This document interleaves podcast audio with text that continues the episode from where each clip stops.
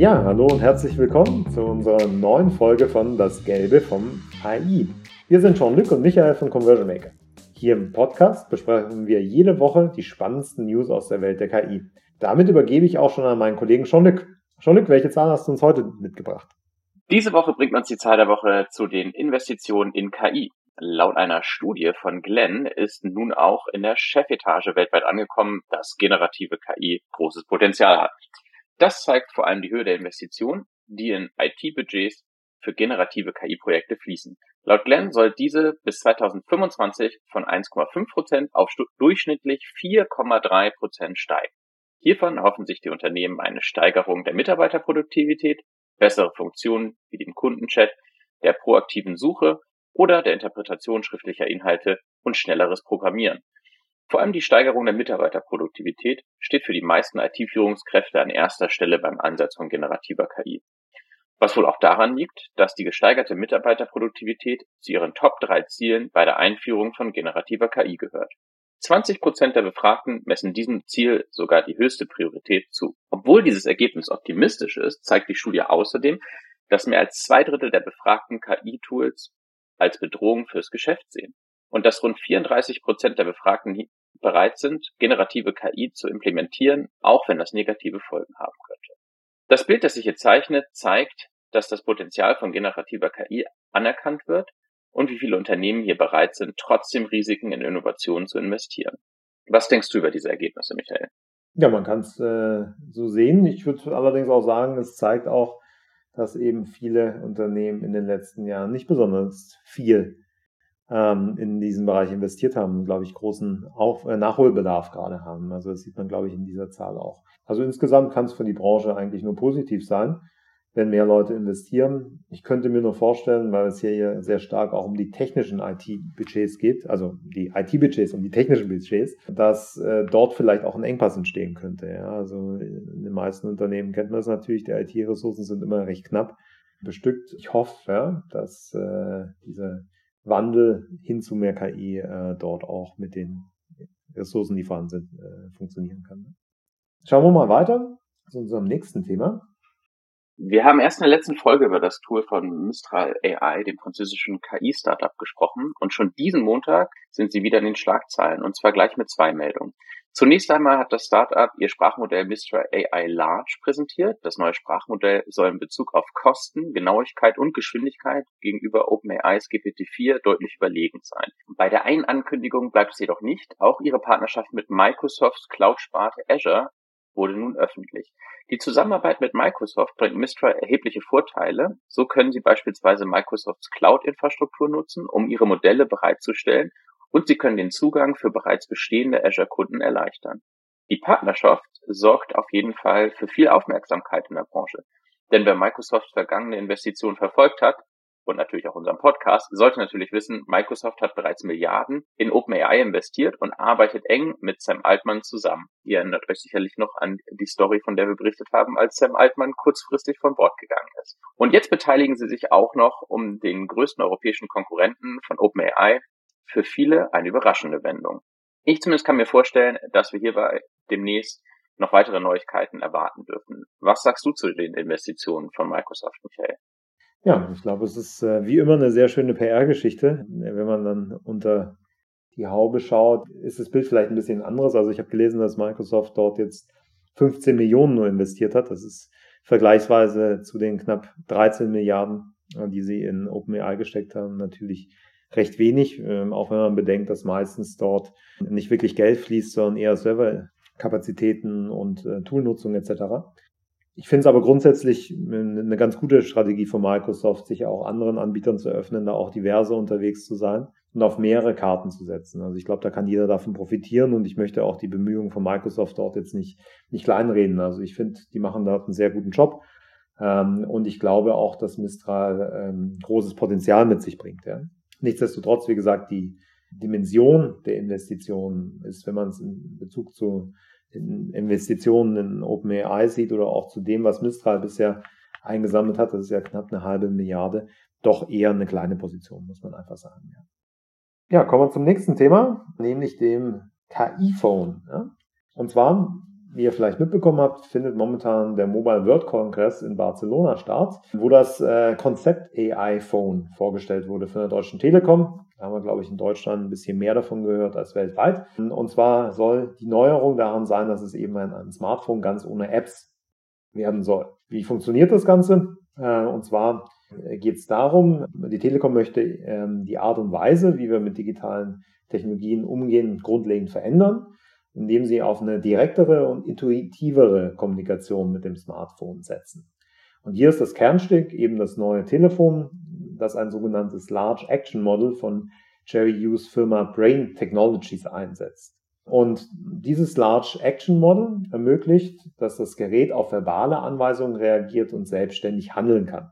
Das Ziel der Technologie ist es, die Aufgaben anderer Apps zu erlernen und zu ersetzen, um Apps langfristig überflüssig zu machen. Das heißt, momentan fährt man noch quasi zweigleisig und setzt immer noch auf Apps, aber es soll zukünftig eben ohne laufen. Wichtig zu wissen ist eben, dass es momentan nur ein Konzept ist und noch kein konkretes Gerät. Also es wird sicherlich noch einige Zeit dauern, bis das Ganze dann tatsächlich auch marktreif wird. Aber die Telekom wollte eben diesen neuen Ansatz unmittelbar schon mal vorstellen und das Zukunftskonzept sozusagen auch nicht nur publik machen, sondern auch diskutieren. Ja, wie siehst du es, Jean-Luc? Schwierig, schwierig. Ein Smartphone ganz ohne Apps, das kann ich mir in einigen Bereichen kaum vorstellen. Wenn wir soweit sind, könnte das weitreichende Folgen für die Tech-Industrie haben, insbesondere natürlich für Unternehmen, die derzeit äh, dominierende App-Ökosysteme betreiben. Das entscheidet sich dann aber doch letzten Endes natürlich äh, darüber, wie das Smartphone allgemein angenommen wird. Ist es etwas, woran wir uns gewöhnen werden, nur noch in das Smartphone quasi reinzusprechen? Einfach unsere Anliegen per Sprachbefehl eingeben, statt selbst tippen oder uns auf die Suche zu begeben.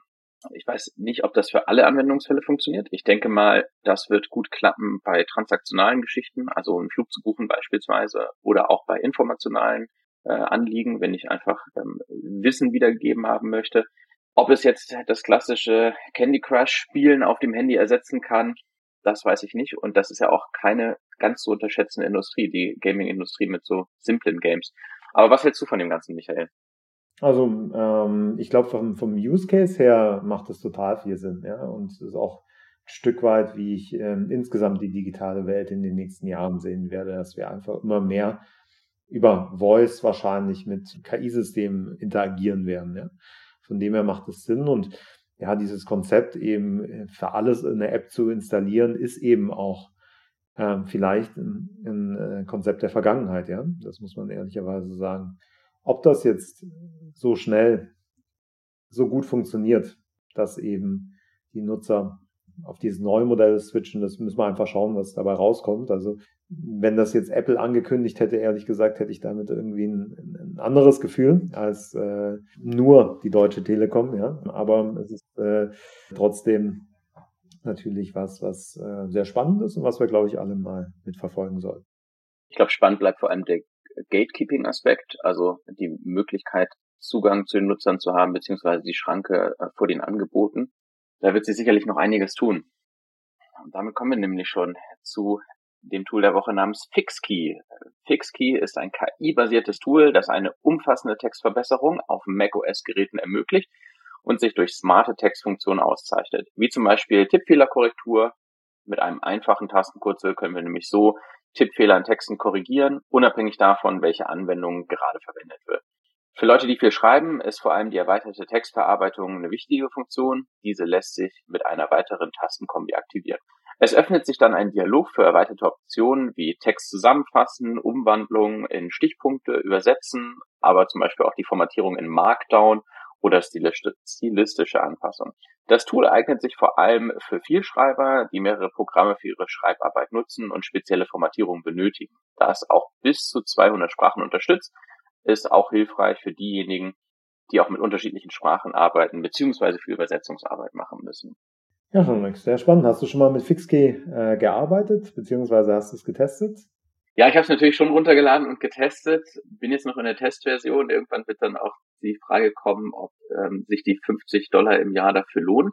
Aktuell würde ich sagen, ist es schon ein spannendes Tool. Ähm, man muss wieder einen neuen Shortcut lernen. Man darf auch nicht vergessen, man muss die Freigabe dafür geben, dass die ähm, Keystrokes quasi erfasst werden von diesem Tool. Also alles, was ich da eingebe, äh, beziehungsweise Zugriff auf die Tastatur wird ähm, erlaubt.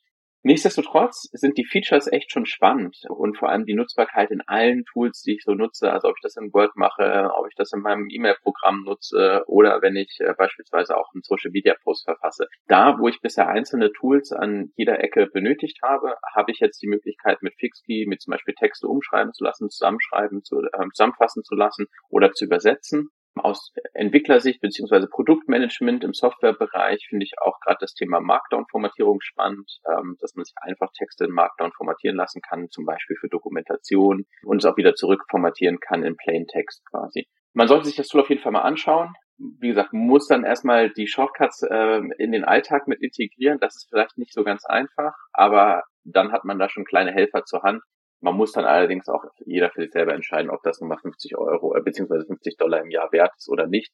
Aktuell würde ich sagen, brauche ich dadurch deutlich weniger Zugriff auf ChatGPT, weil ich kleinere Tasks einfach direkt in den Tools machen kann. Da würde ich schon sagen, lohnt sich das Ganze.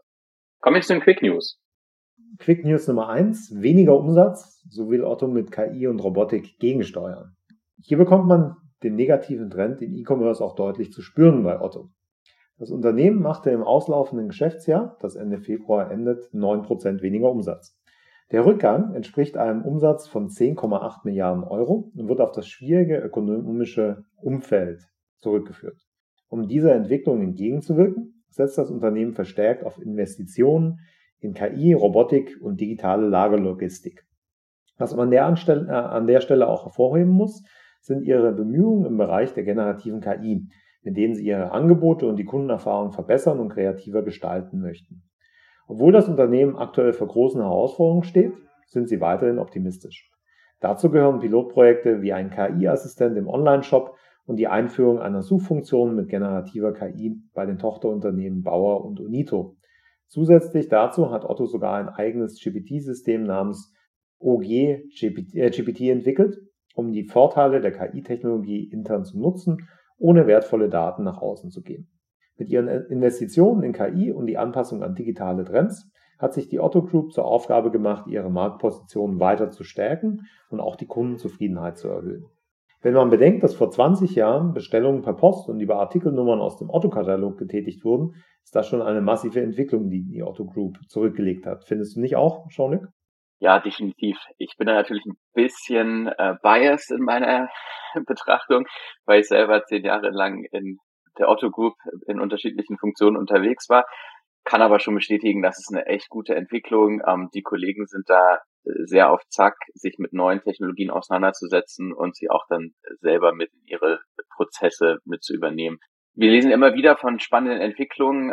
Einige der Otto Group Töchter nutzen ja auch unser Tool Conversion Maker AI, von daher ähm, sind sie da auf, auf dem neuesten äh, Stand der Technik unterwegs. Ich finde es vor allem aber auch gut, dass sie selber intern testen, also eigenes äh, GPT-Modell für sich aufbauen, ähm, damit zu testen, dann natürlich aber auch KI nicht nur im Bereich generativer KI zu nutzen, sondern auch im Bereich Robotik einzusetzen. Also Hut ab vor den Leistungen. Ähm, ich glaube, jemand, der schon so lange mit dabei ist, im Bereich E-Commerce beziehungsweise mit dem Versandhandel gestartet hat, hat es schwierig, äh, dieses Narrativ loszuwerden mit dem Otto-Katalog und dem Postversand. Aber man darf aber nicht vergessen, da ist eine enorme Transformation, die dahinter steckt.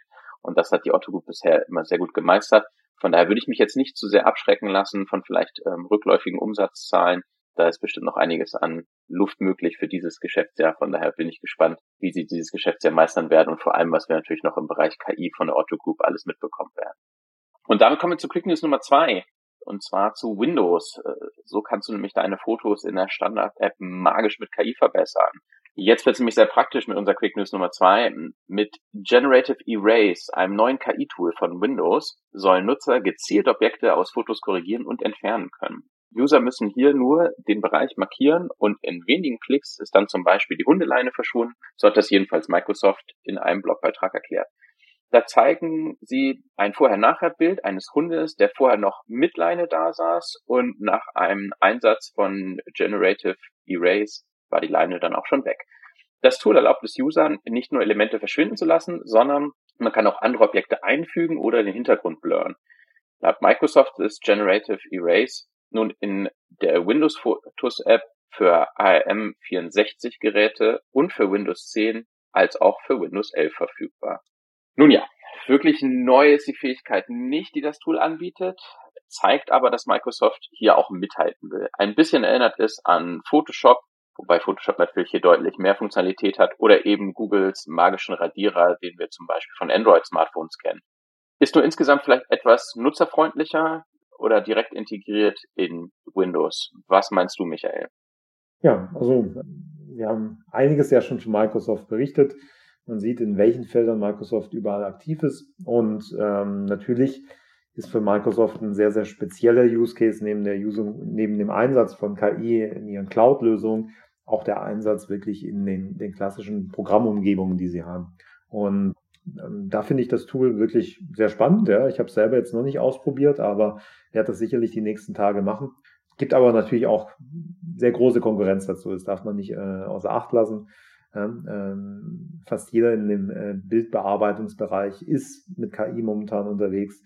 Aber ich glaube, dass Microsoft eben durch die eigene Softwarelandschaft äh, und die große Verbreitung ihrer Betriebssysteme da schon einen strategischen Vorteil hat. Und jetzt müssen wir schauen, ob äh, Microsoft den auch richtig nutzen wird. Ja. ja, kommen wir zu unserer letzten Quick News für heute, nämlich der Quick News, dass die New York Times gerade die Einführung eines neuen generativen KI-Anzeigentools noch in diesem Jahr plant. Das ist in der Hinsicht erstaunlich, ja, da die New York Times sonst ja eher, was Daten angeht, immer etwas restriktiver unterwegs ist. Und zwar ist das Prinzip da, äh, dahinter bei der New York Times, dass sie eben für ihre Anzeigenlösungen nun eben auch auf äh, generative KI setzen, um damit Werbekampagnen effektiver zu gestalten. So gibt es beispielsweise Empfehlungen, wo Kampagnen basierend auf ihrer Message und ihren Zielen am besten abschneiden können. Das Besondere ist, dass das Tool angeblich bisher unentdeckte Nischenzielgruppen auf Basis von Interessen und Meinungen identifizieren kann und erlaubt damit eine gezieltere und relevantere Platzierung von Werbeanzeigen. So kann beispielsweise eine familienfreundliche Automarke ihre Werbung mit Artikeln über Technologie oder Haustiere auf der Website der New York Times sowie in der App abstimmen.